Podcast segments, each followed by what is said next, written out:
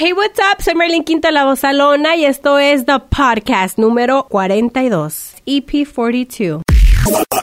Al Chile de Only Podcast, donde los artistas te hablan al Chile.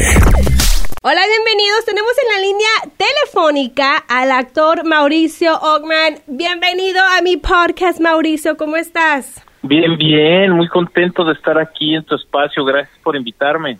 Oye, yo estoy de verdad, pues primeramente te quiero dar las gracias por tomarte el tiempo. Sé que estaba en plena promoción de la película, que de por cierto ya está en cines. Invítanos a ver la película, Mauricio, aprovechando. Pues sí, está, está muchas gracias. Estamos muy felices porque ya eh, precisamente hoy ya está en cines de todo Estados Unidos, ya veremos una película eh, pues entrañable que habla de rescatar los valores de la familia, de voltear a ver a los hijos, de voltear a ver a la pareja, de no, de no esperar a que suceda algo terrible o algo trágico para, para realmente darnos esa calidad de, de tiempo y ese, ese amor, ¿no? Y bueno, pues es una comedia eh, muy divertida, ¿no? Que entre risas y una que otra lagrimita, pues es entrañable y te roba el corazón. La película, ya si están escuchando este podcast, ya está en cines, entonces vayan a verla, véanla en el cine, después vean en la televisión. Pero hablando del amor a los hijos, el amor a los padres, yo te quería hacer esta invitación a ser parte de este podcast porque tienes una vida muy interesante y a la vez muy positiva. Yo eh, quedé impactada cuando estoy googleando, reporto los chismes en el radio y le pongo Mauricio Ockman, entonces veo y, leo un poquito sobre tu vida y me quedé impactada al saber de que fuiste hijo adoptivo, Mauricio. Eres. Sí, sí, sí, sí. Soy, soy adoptado. Yo nací en Washington, D.C.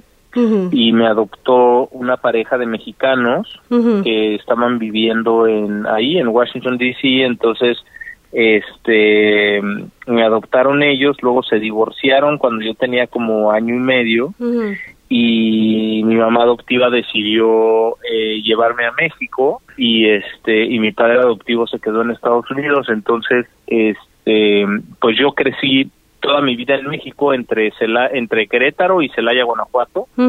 Y y ahí eh, mi mamá adoptiva conoció a mi segundo padre adoptivo que este que es el Ochman que finalmente me terminó adoptando eh, ya legalmente como a los 11, 12 años.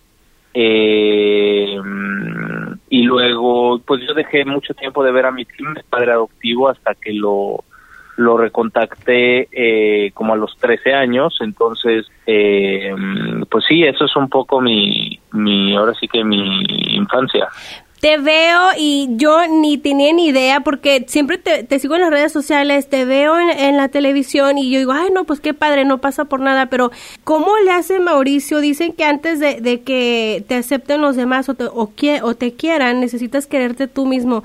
¿Cómo le haces tú para no, no decir, pues mis papás que por qué no, no, no conocí a mis padres biológicos, por qué eh, soy hijo adoptivo. ¿Cómo, canalizas tú, tú esa, esa realidad?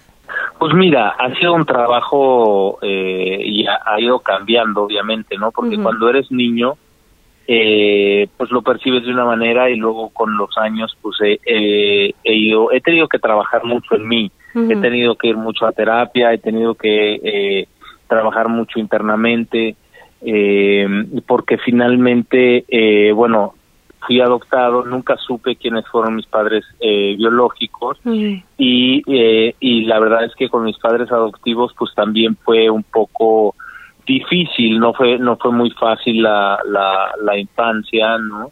Y en la escuela pues tampoco, ¿no? O sea, eh, eh, siempre fue un tema porque, o sea, siempre el tema de la adopción estaba eh, pues en el, en el núcleo familiar, en el núcleo social, y en esa época la verdad es que no, no este, pues no se usaba mucho y no estaba tan de moda como lo está ahorita, ¿no? Sí. Entonces, este, el, la manera de abordarlo, pues sí fue un poquito eh, difícil, dura en la infancia, pero, pero también corrí con, también corrí con, con suerte, por ejemplo, en la escuela, eh, cuando me estaban haciendo bullying porque yo me, o sea, yo me ponía, haz de cuenta que me ponía el apellido Ochman, yo lo escribía así, eh, pero yo no era Ochman legalmente, ¿no? Pero yo estaba viviendo en una familia que se apellidaba Ochman, entonces eh, las maestras, los alumnos, los compañeros, era como un, era, era como, pues sí, como, como constante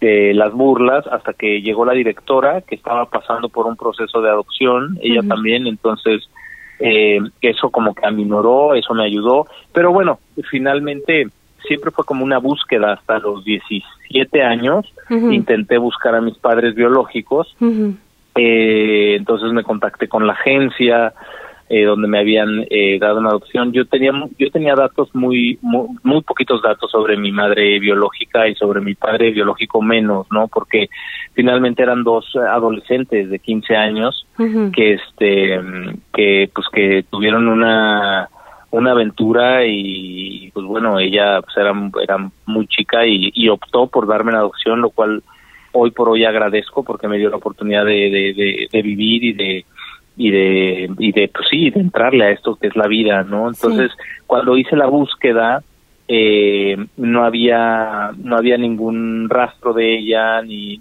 nada. Entonces era un proceso muy largo para encontrarla y para hacer eh, abordarla. Y después de tantos años yo llegué al convencimiento que que, que yo iba a, a, a, vivir y aceptarlo con lo que me había tocado a mí, ¿no? Entonces, eh, entré todo en toda una búsqueda de, de y trabajo interno hasta que hasta que pues llegué al convencimiento que yo soy mi propia madre, yo soy mi propio padre y soy mi adulto responsable, ¿no? Wow. Wow, me, es que te, te, escucho y estaba platicando con, con, una amiga y en mi familia sucede mucho, no sé si en la cultura latina se da mucho eso, ¿no? Donde como que te quitan a los hijos y se los dan a alguien de la familia y crecen y después se dan cuenta pues de que pues no, ella no es tu mamá, yo soy tu mamá, entonces tú siempre supiste que, que tus papás no eran tus papás, ¿verdad? Que tú eras un hijo adoptado. Sí, yo siempre supe, siempre supe, o sea, yo no no recuerdo de un día que me hayan sentado y me hayan explicado, oye, mira, pues lo que pasa es que tú eres adoptado. No, siempre se manejó así, siempre lo supe desde que era niño. Luego ya en terapia me di cuenta que, que pues que a los niños siempre hay una edad eh, como para decirles ciertos temas y ciertas cosas pero este pero en mi caso yo lo supe siempre no siempre tuve tuve esa esa, o sea, siempre se manejó en la casa. ¿Y hasta la fecha no conoces a tus padres? No, no, no, hasta la fecha no y ya y ya no me, o sea, ya no es algo que me inquiete, ya no es algo que que, que sea como como una algo pendiente, o sea, ya cerré el ciclo. ¿En qué momento? Eh, ¿En qué momento dijiste tú, sabes qué? Yo este voy a seguir adelante, este es eh, voy a vivir mi vida ya puedo seguir adelante. Pues mira, mira, cuando hice la búsqueda yo tenía 17 años, pero realmente lo vine a cerrar como a los 32 años. O sea, realmente vine a cerrar el ciclo muchos años después porque fue como un fantasma hasta que hasta que no empecé a trabajar en mí, que empecé a trabajar en mí como a los 28 años eh, a, ir a terapia, a trabajar internamente y tal. Y finalmente, como entre los 28 o 32 años, pude hacer el cierre eh, y, llegar al convencimiento de lo que te decía, que, que a, buscarla, a encontrar la confianza básica en mí, ¿no? Porque finalmente, eh, pues es algo que, que todos los seres humanos cuando llegamos a este mundo eh, pues siempre hay un papá o una mamá o un hermano o un tío o un amigo o un familiar o algo, ¿no? Que te da esa confianza básica cuando eres eh, niño. Y este y en mi caso eh, yo la tuve que venir a encontrar eh, pues ya años después en mi en mi vida, ¿no? Entonces, eh, yo sé que hay mucha gente allá afuera eh, que, que puede estar pasando un poco por lo mismo, ¿no? Tener como una huella de abandono bastante fuerte. Y, y nada, lo que yo siempre digo es que lo más importante es buscar dentro de ti y el amor propio y aprender a contenerte a ti mismo, ¿no? Inclusive la gente que tiene sus papás y todo, yo creo que es muy importante tener esa contención propia y ese amor propio, porque pues uno nunca sabe. Claro. Eh, rápidamente, ¿cómo cambia eh, tu vida y tu forma de pensar ahora que tú ya eres papá? Entonces, ahora tú ya sabes lo que es ser un papá, Pues mira, lo que tener un, pedacito tuyo. Más que cambie, pues sí, digo, obviamente para mí, mi familia directa, pues son mis hijas, ¿no? Claro. porque es el lazo sanguíneo y- y nada, pero le- lo más importante, eh, que es lo que siempre digo, hay que darles contención, hay que darles mucho amor, eh, y eso es lo que lo que yo como padre hoy hoy en día es lo que trato de hacer con mis dos hijas, ¿no? Que siempre sepan que su papá está ahí para lo que necesiten, que no están solas, que, que poderlas contener eh, y, y amarlas, ¿no? Y obviamente también darles la libertad de que vivan su propia vida, ¿no? Pero siempre sabiendo que cualquier cosa eh, tienen el amor de, de su papá y, y- y la contención, ¿no? Bueno, de mamá y papá, pero Claro. hablando de, de mí, pues de papá. Fue impresionante, me impresiona escucharte hablar, eh, que, que, que, has- que estás completo, ¿no? Que ya pasaste, cerraste ese círculo Sí. y que sí se puede salir adelante, o sea, sí se puede uno, Claro. de- debemos de darnos esa, esa, esa oportunidad de, de vivir, de seguir adelante, de que está bien, de que pues es lo que nos tocó vivir, ¿no? Y que se puede avanzar. Mauricio, no te quiero quitar más tiempo, no me gusta entrar tan así a, a las pláticas, ¿verdad? Pero sé que estás trabajando No te y sé que nos das tiempecito. Algo eh, que con Sí. el que quieras cerrar el consejo para la gente que esté pasando, que aunque tengamos nuestros papás, a veces eh, se abandonan aunque está, estamos ahí juntos, ¿no? Claro. Eh, algo que con lo que Claro. quieras cerrar. Mira, lo que lo que me gustaría decir nada más es a veces eh, cuando te pa- suceden cosas en la vida, eh, sobre todo las malas o negativas, no uno cree que que va a ser así siempre, ¿no? O sea, sobre todo cuando estás niño o cuando estás en la adolescencia, de repente eh, hay situaciones que son como muy difíciles y luego a veces uno cree que así va a ser toda la vida. Entonces es nada más decirle a la gente que todo pasa, el tiempo pasa, es nada más eh, cuestión de estar trabajando en ti, de amarte, de estar en amor propio, aguantar y pasa, la adolescencia, la infancia pasa, la adolescencia pasa y, y las cosas este negativas pasan, ¿no? Siempre y cuando hay que estar caminando pues hacia adelante, ¿no? Y, y tomando buenas decisiones, porque finalmente uno vive en el presente de las decisiones que toma en el pasado. Entonces, cuando eres niño, a veces no tienes mucha opción porque estás a cargo de, de pues, o sea, está- estás con unos adultos que no, a veces te pueden tocar eh, responsables, a veces no, pero llega una cierta edad en la que ya tú tienes que tomar, eh, pues, la vida en tus manos.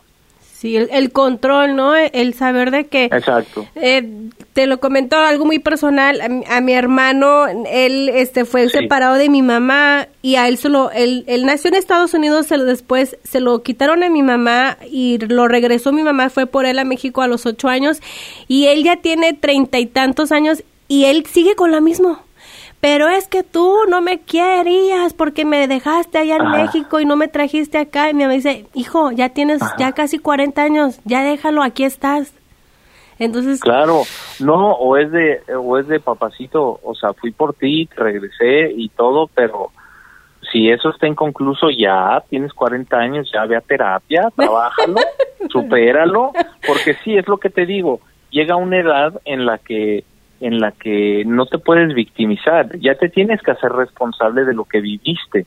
Entonces sí uno tiene que ir a trabajar y a, a trabajar sus propios fantasmas del pasado, ¿no? Y dejar de echar culpas, porque porque eso eso eso es como tener un cierre y, y vivir en paz contigo mismo.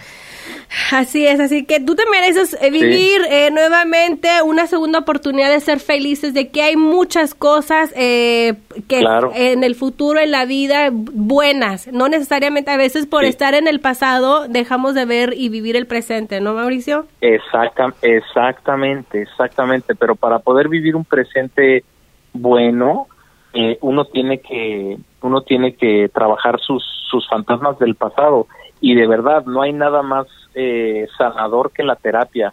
Eh, yo tengo un amigo que dice que la terapia es canasta básica, huevos, leche y terapia, muchos huevos para ir a terapia.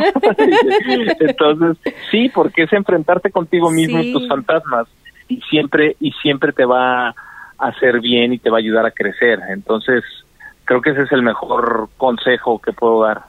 Ahí está, muchísimas gracias. ¿Nos puedes compartir tus redes sociales para que pues te sigamos ahí y nos motivas? Claro que sí, mi, mi, mi Instagram y mi Twitter son arroba Mau o C-H-M-A-W-N, y el Facebook es Mauricio Ochman. Ahí está, muchas gracias y cerramos este, este episodio con muchos huevos. Eso, así es, claro. Gracias. gracias. A ti, besos. Bye. Marlín Quinto, el podcast. Ajustate el cinturón y prepárate para escuchar The Podcast. Con Marlín Quinto, la voz salona.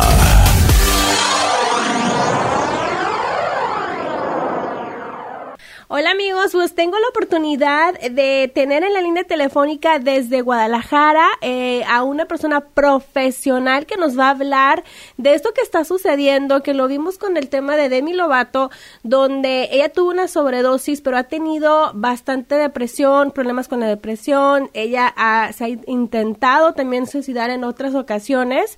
Ella es Hilda Rivas, psicóloga de Guadalajara. Bienvenida a mi programa, The Podcast, Hilda.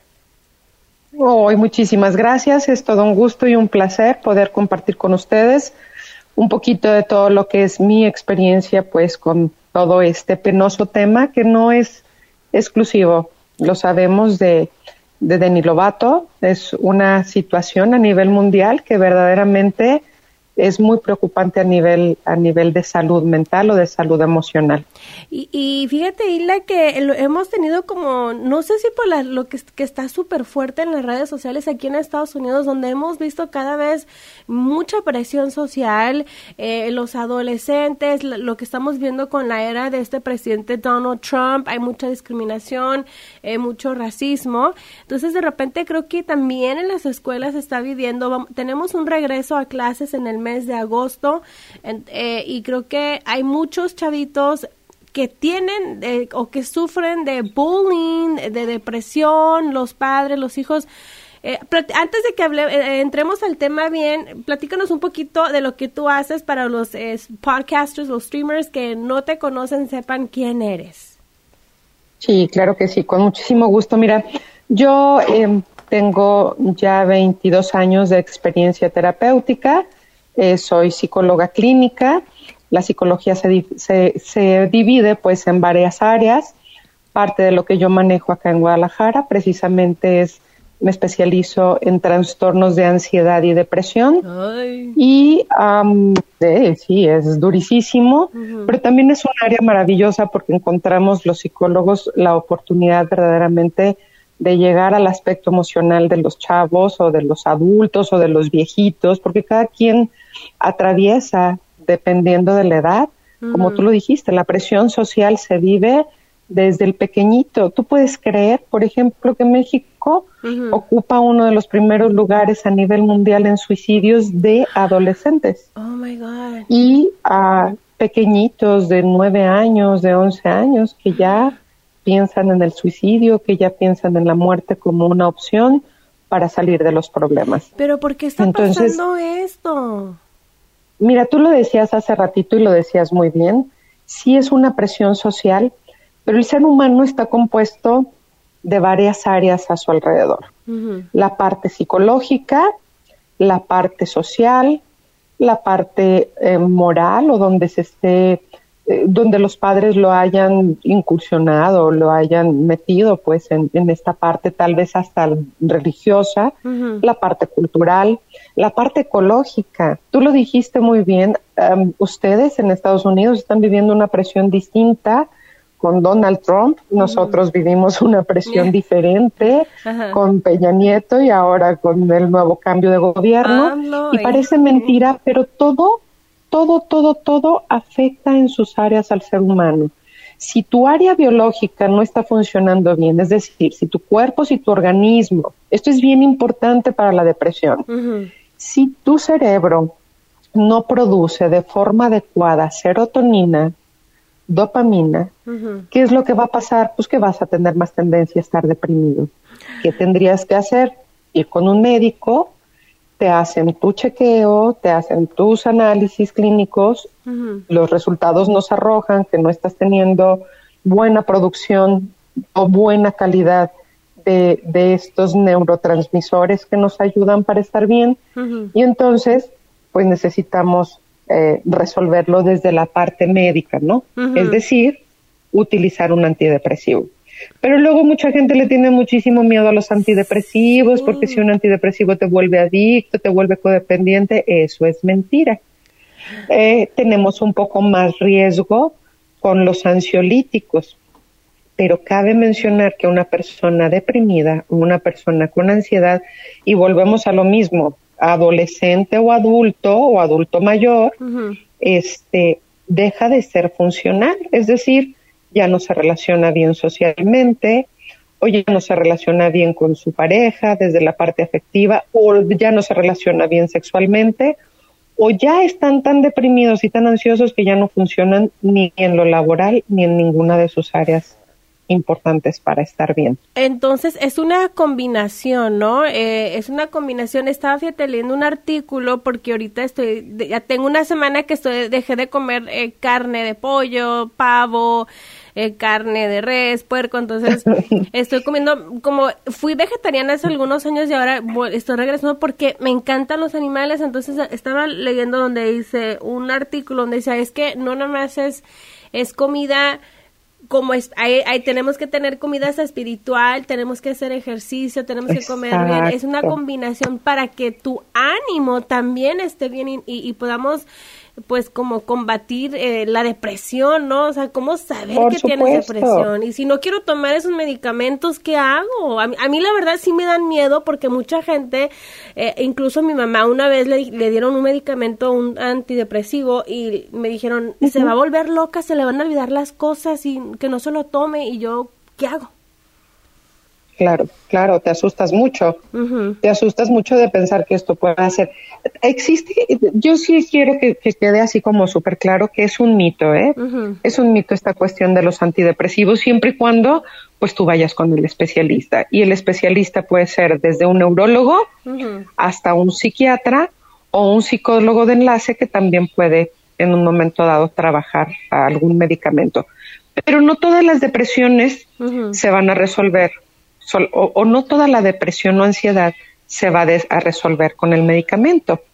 Tú lo dijiste, es el alimento espiritual, es decir, es el cambio que tú vas a ir teniendo con respecto a esta enfermedad. Porque quiero decirte, por ejemplo, lo que está pasando con esta chica es muy penoso, pero es una enfermedad y como todas enfermedades se pueden prevenir. Y hay muchos signos y hay muchas señales para saber cuando una persona está deprimida o está ansiosa. ¿Cuáles serán las señales? mira, por ejemplo, si estamos hablando de, adolescentes o, de jóvenes, pongámoslo como en un rango de edad de la gente joven. Si normalmente salía, ya no sale. Si antes platicaba mucho, ya no platica. Si te das cuenta que está bajando de peso, que deja de interesarle las cosas que antes le interesaba, que de repente de la nada busca espacios para estar sola, para meterse a llorar, o de repente empiezan a tener problemas alimentarios, como esto que te comento de empezar a bajar de peso o a subir mucho de peso, porque muchas veces pensamos que los deprimidos dejan de comer, ¿eh? Y los depresivos también empiezan a comer mucho por ansiedad hay muchos sí, muchas señales. Yo a los papás de los hijos, eh, a los papás que tienen hijos jóvenes, yo les pido que de una forma muy respetuosa, muy respetuosa, les pidan em, pues que les permitan ver sus brazos, que les permitan ver sus antepiernas. Muchos jóvenes se cortan, empiezan a hacerse cortadas, no con la intención del suicidio ni de matarse, sino con una intención de desviar en ese momento el pensamiento doloroso y, mejor se lastiman físicamente para que les duele el cuerpo y no les esté doliendo el alma, el pensamiento, la emoción. qué fuerte, pero ¿qué haces cuando te das cuenta que, tus hijos están, este, se están cortando? Cuando dices, no, pues... Tú no puedes... tú, tú no puedes ni siquiera dudar por un instante que tienes que pedir ayuda de un especialista de forma inmediata. Y habrá ocasiones que esto implique incluso internar a tu a tu a tu adolescente, a tu hermano, a tu primo, a tu mamá. No importa quién sea, porque tú como hijo puedes estar viendo una mamá que está en un estado depresivo, que ya no cocina, que ya no quiere comer, que ya no sale con las amigas, que ya no hace limpieza, que no se baña, Ay, ¿sabes que tienen de razón. Ajá. Que de repente tienen incluso, por ejemplo, los horarios cambiados, duermen todo el día Ajá. y en las noches están despiertas tratando de limpiar y de hacer todo lo que no hicieron en el día. Todas estas son señales, son señales como para que nosotros podamos empezar a identificar de qué manera podemos eh, pues intervenir y llevar a nuestro, a nuestro familiar, a nuestro amigo, a nuestra pareja, a nuestro ser querido, llevarlo a un centro de atención. Y si requiere el internamiento, es lo mejor que se puede hacer. Cuando las cosas se desbordan cuando tú estás ya un poco fuera de tiempo, es cuando llegan en estados como en el que llegó esta chica, ya eh, desgastados, con depresiones más profundas, ¿por qué? Porque no se fueron tratando a tiempo, ¿no? Sí, eh, yo cuando, fíjate, eh, le pregunté, yo dije, oigan, ¿qué quieren eh, que grabemos en el próximo podcast? y, me dijeron esa referencia, me dijeron, sí, habla de lo de Demi, fíjate que yo tengo trastornos mentales, eh, a, veces no, no tengo, soy, soy bipolar, tengo todo, me dijeron. Entonces yo dije, ay, Dios mío, pero de repente dices como algunas señales y digo yo, a ver, yo el año pasado estaba bien delgada y ahora estoy gordita, a ver qué está pasando. Sí siento que he estado estresada, entonces yo misma puedo detectar que, que a lo mejor estoy teniendo problemas, entonces ¿Qué es lo que tú recomiendas? Si no voy a un doctor, eh, ¿qué puedo? Si yo ya estoy detectando esas señales, porque ya dijiste varias y ya van como tres, que ya dije yo, ok, ya tengo yo tres aquí. ¿Ya te acomodaste tres? Sí, entonces, ¿qué, qué puedo hacer entonces? ¿Qué le, qué le podemos recomendar a los que nos están escuchando? Por ejemplo, tú dices, em, yo estoy teniendo cambios en mi alimentación y no quiero ir con el médico, pero me doy cuenta que estoy comiendo porque estoy ansiosa. Ok. ¿Cuáles son algunas de las, de las situaciones que nos ayudan mucho a salir de esto? Primero, no dejar de asistir a tus círculos sociales, llámese tus amigos en la escuela, tu grupo de apoyo en donde a lo mejor tú vas a un coro o a lo mejor vas a un grupo de, natación, de, zumba maravilloso, de spinning impresionante.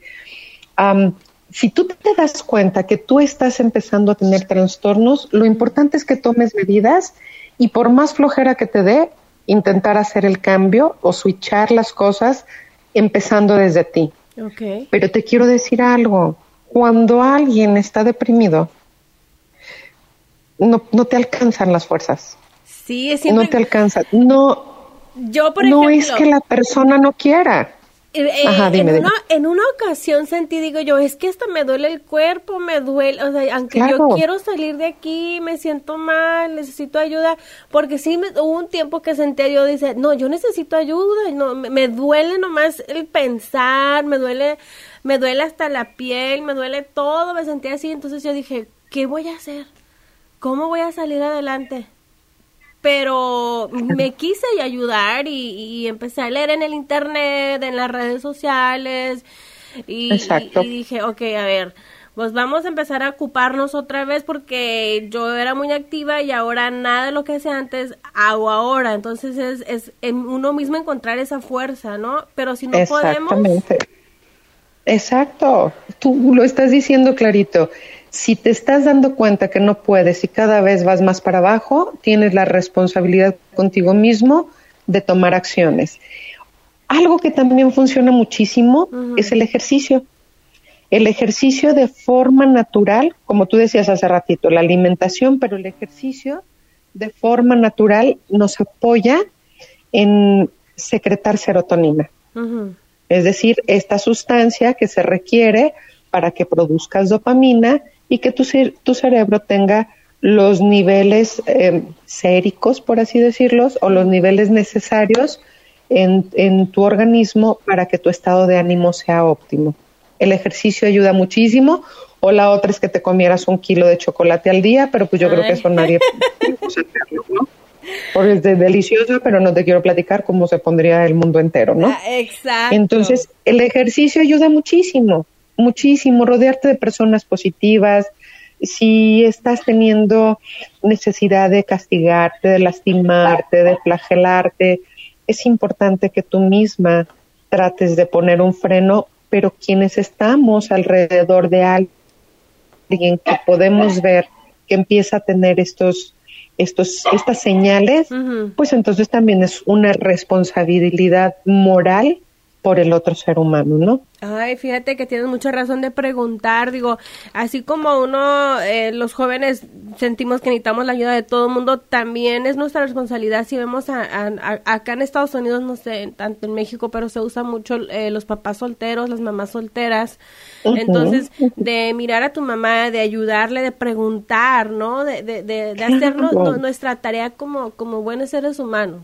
Exacto. Oye, acabas de decir algo bien bonito preguntar, preguntar es uno de los de las formas más maravillosas de enterarte cómo está el otro, pero saber escuchar, saber escuchar puede salvar una vida. Si tú aprendes a escuchar cómo está la otra persona, puedes en ese momento permitirle que mucho de lo que esté guardando lo pueda expresar. No es lo mismo que un papá le pregunte a su hijo, ¿cómo te fue en la escuela? Cómo, cómo estuvo tu escuela hoy y te limitas a decir, bien, más o menos, aburrido. Eso, no es, eso no es un diálogo. ¿Qué materias viste? ¿Qué se te complicó hoy? Eh, ¿Con quién comiste tu, tu lunch? ¿Con quién platicaste? Verdaderamente, verdaderamente hacer preguntas para estar dispuesto a escuchar el otro. Wow. Ay, ay, ay. De verdad que eh, te escucho y se me, se enchina la piel, entonces, eh, y también saber, ¿no? Que la depresión, que eh, problemas como ansiedad, como lo comentabas, son problemas que cada vez se hacen más comunes. Si sientes que ya no puedes, es, buscar ayuda escuchar, bueno, preguntar, hacer ejercicio, ¿no? Si usted no es de las personas que le gusta a lo mejor zumba, puede ir este, a la yoga, caminar. Exacto. Este, hay un, uno tiene a los perros y yo mis perros a veces cuando me dicen, ah, vas a sacar los perros, no, los perros me van a sacar a mí a caminar. Eso es maravilloso, funciona muy bien también. Ahí está. Muy bien. Pues muchísimas gracias, Sila. Eh, creo que estos tips de caminar, preguntar, pero sobre todo escuchar, mi gente, escuchar es, es bien difícil porque no escuchamos. Pensamos que sí, pero no. Exactamente. Exactamente, te agradezco muchísimo la oportunidad de compartir con, todas las personas que te siguen y yo encantada de la vida cualquier otro tema que después quieran que platiquemos. Yo estoy desde Guadalajara, Jalisco, México para estar a sus órdenes, con mucho, mucho cariño. ¿Y la dónde te podemos encontrar si te queremos a lo mejor eh, pedir ayuda? No sé si haces consulta a través del internet o dónde se puedan comunicar o en tus redes sociales. Sí, mira, estoy en Facebook como Hilda Rivas B, V, B de vaca. Hilda Rivas B. Y um, mi correo electrónico, si gustas te lo paso con muchísimo gusto, sí. Hilda Rivas 74 arroba hotmail.com. Y bueno, claro que sí, nos podemos eh, poner este en contacto para poder trabajar de todas las maneras que sean posibles para poder apoyarnos entre todos. Oye, y por ahí me dijeron también que también trabajas con medicina alternativa. Ay, es que eso es una maravilla, eso es una maravilla.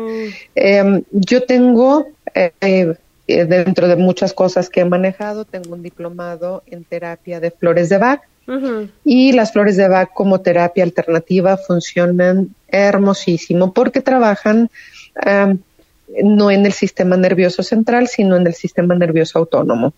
Y el sistema nervioso autónomo nada más se encarga de regular los latidos de tu corazón, de regular tu respiración, de esa, esa parte, por ejemplo, de cuando estornudas y cierras los ojos, es una forma en la que el sistema autónomo te protege para que tus ojos se queden en su lugar y no se vayan para otro lado. Entonces las terapias alternativas funcionan mucho eh, de esta manera, ¿no? Como, como una forma de protección a nivel emocional. Es, es maravilloso. Entonces, con muchísimo gusto, después lo platicamos cuando quieras. Ay, me encantaría. Oye, y a ver si para la próxima a lo mejor este nos hablas un poquito de esto. Claro que sí, claro que sí, yo estoy a tus órdenes, a las órdenes de todos y encantada de poder ponerme en contacto. Y por último, quiero quiero decirte algo que para mí ha sido bien importante dejarlo claro con mis pacientes. la depresión es exceso de pensamiento de pasado. Todo el tiempo estamos pensando si yo hubiera tenido, si no me hubiera pasado, si yo no hubiera hecho, si mis papás hubieran estado, si yo, todo el hubiera. Depresión es igual a exceso de pensamiento de pasado y ansiedad es pensamiento, exceso de pensamiento de futuro yo voy a hacer, yo quisiera tener, a mí me gustaría, lo que yo quisiera que sucediera fuera esto. Entonces, ¿qué es lo que nos pasa? Vivimos en exceso de pasado, que es depresión, y en exceso de futuro, y obviamente el presente lo estamos viviendo mal, porque no lo estamos viviendo en realidad. Ay, híjole, cerraste. ya me diste como cuatro cachetadas. Una, dos, tres. Pero con mucho cariño, para que nos pongamos a trabajar en el aspecto emocional. Ok, entonces es como una tarea que nos dejas. Por favor, por favor, y hasta la próxima sabemos cómo nos está yendo. Sale, vale, pues, me encantaría tenerte en otro episodio de, de The Podcast, este, y con esta tarea que ahora sí, ¿qué estamos viviendo? El exceso del pasado, el futuro y el presente, ¿cuándo, verdad? Ay. Exactamente, qué lindo. Así, ah. así como lo dijiste, está mucho más bonito. Muchísimas gracias, Isla, desde Guadalajara, Jalisco, que ya sé que es ahorita para los que nos están escuchando, estamos grabando esto, ahorita aquí en Los Ángeles son las 9.51, allá en Guadalajara son las 11. Ajá. ya van para las 11. Ay, muchísimas gracias, Isla. no te preocupes, un abrazo con mucho cariño y hasta pronto. Igualmente. Marlín Quinto, el podcast. Ajustate el cinturón y prepárate para escuchar The Podcast con Marlín Quinto, la voz.